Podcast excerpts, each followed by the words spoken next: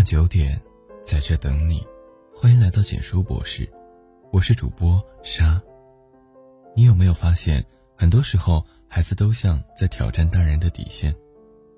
比如，你不让他干嘛，他就非得干嘛，直到你忍无可忍。对于这类挑战的孩子，过去的教育观念就是打骂，打一次让孩子一个月都不敢再放肆。但现在的教育观念提倡与孩子做朋友，于是很多家长就迷惑了：做朋友谁来管教孩子？所以经常有读者来问我说：“博士，我教育孩子真的很尽心尽力了，可孩子还是有各种行为问题，出门被叫熊孩子，没教养，难道我真的要去镇压他吗？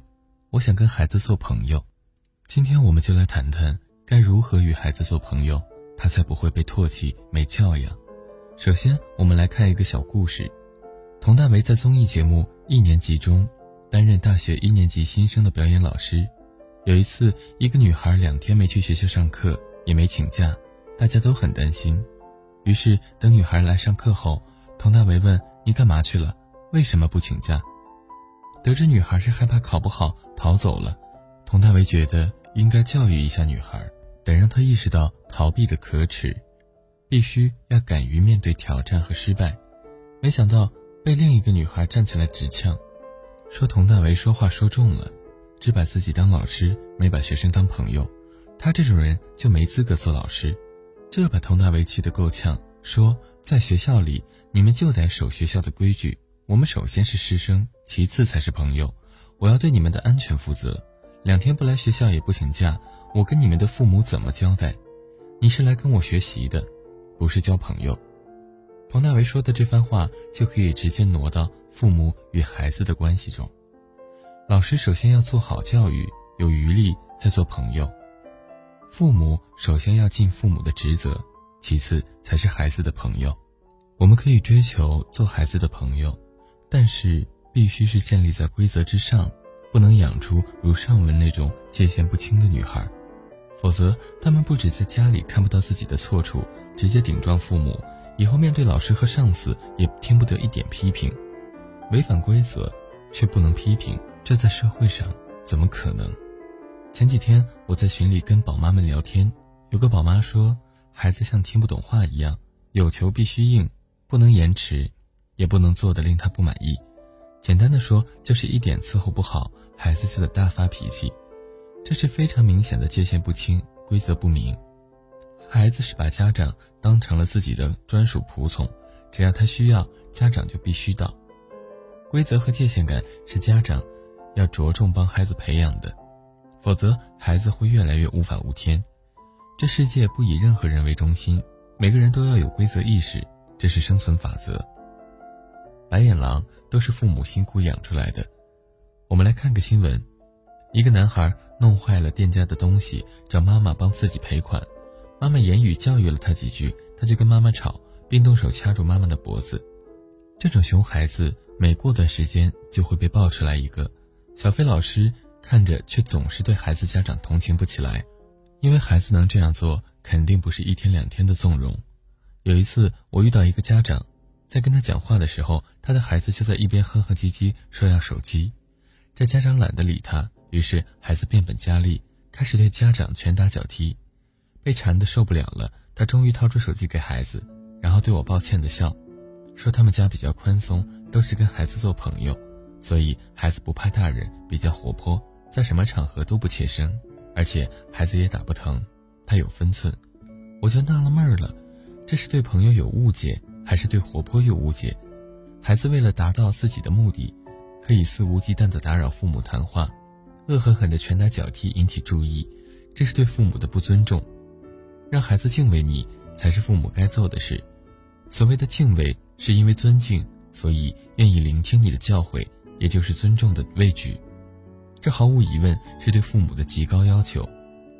我们在看真人秀的时候，有些冠军父母就是这样的，他们变态般的自律和努力，就足以成为孩子最尊敬的老师。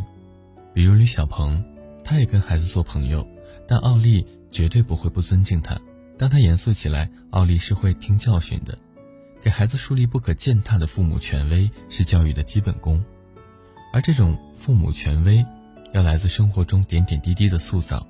一，必须要有规矩，不要自由散漫养孩子。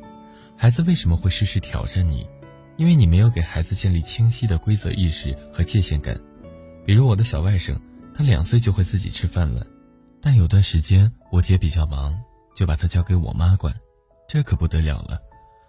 我妈看着小外甥自己吃饭，就一百个不放心，觉得他吃不饱，还把身上弄得很脏，于是开始喂着吃。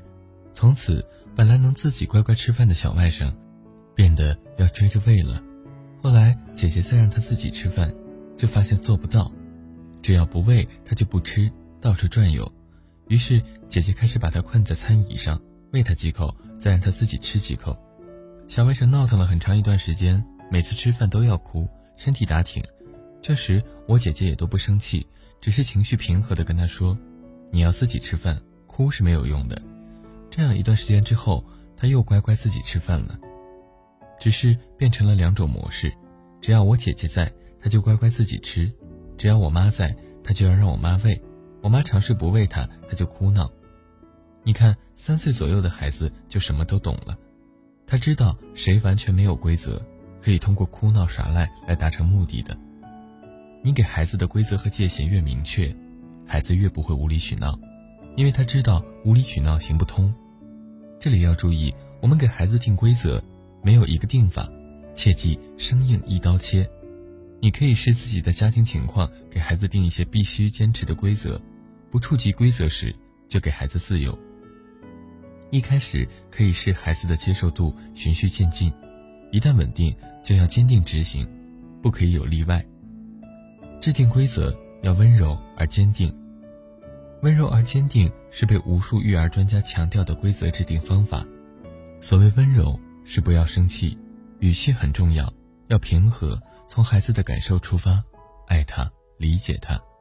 坚定是确信，比如你想让孩子自己吃饭，他一哭，你就觉得这次算了吧，下次再说。那我可以很负责任的告诉你，下次他会哭更久，毕竟哭十分钟你能妥协，那下次至少还要哭十分钟，不行就二十分钟。我姐姐在小外甥的吃饭问题上就遇到过大哭不止的情况，看他实在太伤心，姐姐就把他从餐椅里抱了出去，告诉他：“你很伤心，那就哭一会儿，饭先不吃了。”等孩子平静之后，姐姐就跟他说：“刚刚你不想自己吃饭，所以一直哭。”现在你哭好了，要自己吃了吗？孩子还是坚持让喂，于是那顿饭就没吃。其实也正是饿了他一顿，下顿饭开始他自己就狼吞虎咽了。所以执行这一规则要注意一点，必须灵活，要真的在意孩子的感受，而不仅是你的管教目的。孩子哭了那么久，其实给他安抚，但不答应他的要求，让你喂也是可以的。我们要制定规则。也要能看见孩子，想让孩子好，自己先成为榜样。有个韩国名人从来都不抽烟，他说自己不抽，并不是因为觉得烟不好，而是太崇拜自己的烟鬼父亲。父母的言行对孩子都有刻骨铭心的影响。前面也有写，李小鹏是世界冠军，所以他的女儿崇拜他。我们是普通人，也可以让子女崇拜。只有孩子打心眼里认同你，他们才会尊重你，听你的话。如果你自己都没有约束自己的能力，没节制的玩游戏、抽烟、喝酒、打麻将、玩手机，还不读书学习，那给孩子定制再多的规则，用再多育儿技巧，孩子也不会服你。如果说这世上有什么育儿技巧最灵验，那就是父母的言行。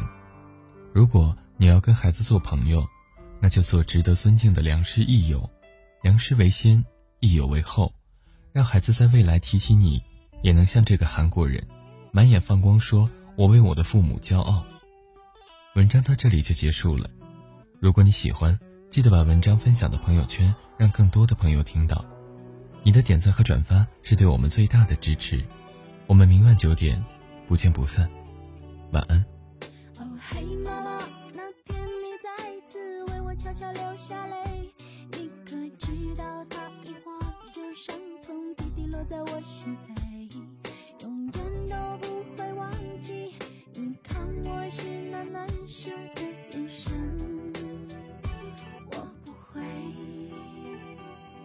哦，黑爸爸从小就给我最多保护那个人，你为什么总是低着头，一直的抽烟？不。